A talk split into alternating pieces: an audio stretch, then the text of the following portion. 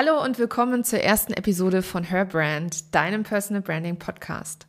Gibst du auch jede Menge Geld für Marketing aus? Hast eventuell online schon alles Mögliche ausprobiert?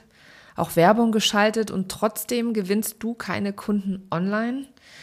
Viele meiner, vielen meiner Kunden geht es so. Und ganz ehrlich, so ging es auch mir am Anfang. Und das hat meistens drei wesentliche Gründe. Welche das sind und wie du sie vermeiden kannst, erfährst du in dieser Episode. Schön, dass du da bist und los geht's! Herzlich willkommen zu Her Brand, deinem Personal Branding Podcast. Ich bin Nicole und ich liebe das Marketing, insbesondere Personal Branding. In diesem Podcast zeige ich dir meine Tipps, Tricks und Shortcuts zu deiner erfolgreichen Personal Brand und wie du mit einem bestehenden und erfolgreichen Offline-Business auch online durchstartest. Und jetzt viel Spaß mit dieser Episode.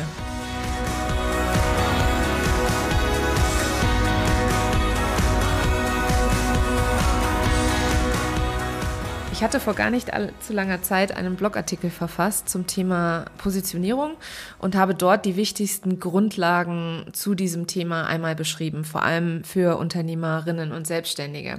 Ich werde dir mal den Artikel in den Show Notes verlinken weil das ist eigentlich sehr, sehr interessant, denn in dem Artikel beschreibe ich, wie man sich einen Wunschkunden erarbeitet. Mir wird jetzt allerdings oft die Frage gestellt, ich habe doch jetzt meinen Wunschkunden, den ich ansprechen möchte, aber trotzdem gewinne ich online keine Kunden. Warum ist das so? Naja, einen Wunschkunden alleine definieren, das reicht leider nicht aus. Es gibt noch sehr, sehr viele Faktoren, die eine Rolle spielen können und äh, auch Gründe sein können, warum die Kundengewinnung online nicht so ganz klappen will. Die häufigsten Gründe und warum wir Selbstständigen und Unternehmer uns sehr, sehr oft mit der Kundenakquise online sehr schwer tun, habe ich dir einmal hier zusammengefasst. Der erste Grund ist, du bietest einen Bauchladen an. Viele meiner Kunden bieten zu Beginn unserer Zusammenarbeit einen Bauchladen an. Damit meine ich, sie bieten alle möglichen Dienstleistungen und Produkte an und keiner weiß so genau, wofür sie denn nun stehen bzw. was ihre Expertise ist. Wenn deine Kunden nicht wissen, wofür, wofür du stehst oder worin du Expertin bist, dann baut sich auch kein Vertrauen auf. Deshalb kaufen sie nicht bei dir. Je genauer du dich spezialisieren kannst und je spitzer du deine Positionierung erarbeitest, umso eher ziehst du auch deine Wunschkunden an. Denn wer alles anbietet, verkauft meist nichts oder nur wenig. Ich habe äh, dazu neulich ein sehr passendes Zitat von Peter Savchenko in seinem Buch Positionierung, das erfolgreichste Marketing auf unserem Planeten gelesen. Er schreibt, wer als Unternehmen zu einem Bauchladen wird, verwässert langfristig seine Marke, verliert an Profil und steht am Ende für nichts. Ich werde dir auch dieses Buch einmal in den Show Notes verlinken. Es ist nämlich absolut lesenswert und ich kann es absolut empfehlen. Es war auch sehr, sehr leichte Kost, obwohl das Thema schon sehr umfangreich ist. Indem du deine Werte und Stärken einfließen lässt und dich entscheidest, nur bestimmte Menschen mit deinem Produkt oder einer Dienstleistung anzusprechen, wirst du sofort erste Erfolge spüren. Grund Nummer zwei, warum wir uns oft mit der Kundenakquise online so schwer tun, ist, du hebst dich nicht vom Wettbewerb ab.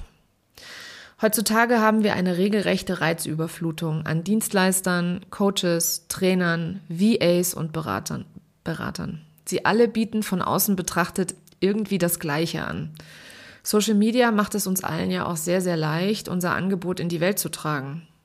Wenn du aber mit der Masse mitschwimmst und nicht herausstichst, dann machst du es deinen Kunden sehr schwer, dich online zu finden bzw. bei deinem Angebot hängen zu bleiben. Diesen Fehler kannst du aber auch leicht vermeiden, indem du deine Persönlichkeit einfließen lässt und so deine Personenmarke emotional auflädst. Dich so von der Masse abzuheben, wird dir einen Vorteil bei der Kundengewinnung online bescheren. Grund Nummer drei ist, du kommunizierst nicht regelmäßig mit deiner Community. Ich kenne so viele Dienstleister, die wie Erdhörnchen immer wieder aus der Social-Media-Erde poppen, kurz ihr Angebot benennen und einen Nachlass oder eine Promotion anbieten und dann wieder in der Versenkung verschwinden. Dabei ist es so unglaublich wichtig, regelmäßig mit deiner Community und potenziellen Kunden im Austausch zu stehen. Ich sage immer so gerne, dass Social Media kein Werbekanal, sondern ein Marketingkanal ist. Für mich ist da ein riesengroßer Unterschied. Ein Werbekanal, da teilst du deine Werbung und dein Angebot und ein Marketingkanal ist einfach dafür da, dass die Menschen die Menschen sind nicht dort, um sich deine Werbung anzugucken, sondern die Menschen sind dort, um sich auszutauschen. Früher hat man sein Angebot in Form von TV, Radio oder Printwerbung dem Kunden einfach so vor die Füße geworfen. So funktioniert aber Social Media auf gar keinen Fall. Wie schon gesagt, es ist eher ein Marktplatz oder mit einem Marktplatz zu vergleichen. Hier findet ein Austausch statt, hier werden Beziehungen aufgebaut. Der Verkauf steht dabei erst an zweiter oder sogar manchmal erst an dritter Stelle. Oder würdest du dich auf einer Party vorstellen und im zweiten Satz direkt zu deinem Gegenüber sagen, kauf jetzt bei mir XY? Ich glaube nicht, dass du das machen würdest. Ich würde das auf keinen Fall machen. Plane also regelmäßige Aktivitäten, die deinen Kunden Mehrwert bieten, mit in deine Strategie ein. Du kannst zum Beispiel täglich 15 Minuten in deiner Community und unter Hashtags oder anderen Accounts, die zu deinem Business passen oder wo du deine, deine Zielgruppe vermutest, ähm, kommentieren, liken und echtes Interesse zeigen. Es hat sich auf jeden Fall bei sehr, sehr vielen Accounts, die ich kenne und auch bei meinem eigenen Account auf jeden Fall ausgezahlt. Ich habe nicht nur echtes Interesse gezeigt, sondern ich habe viele Menschen aus meiner Community kennengelernt, viele auch schon offline getroffen oder ähm, abseits der Social-Media-Kanäle gesprochen und mich mit ihnen ausgetauscht.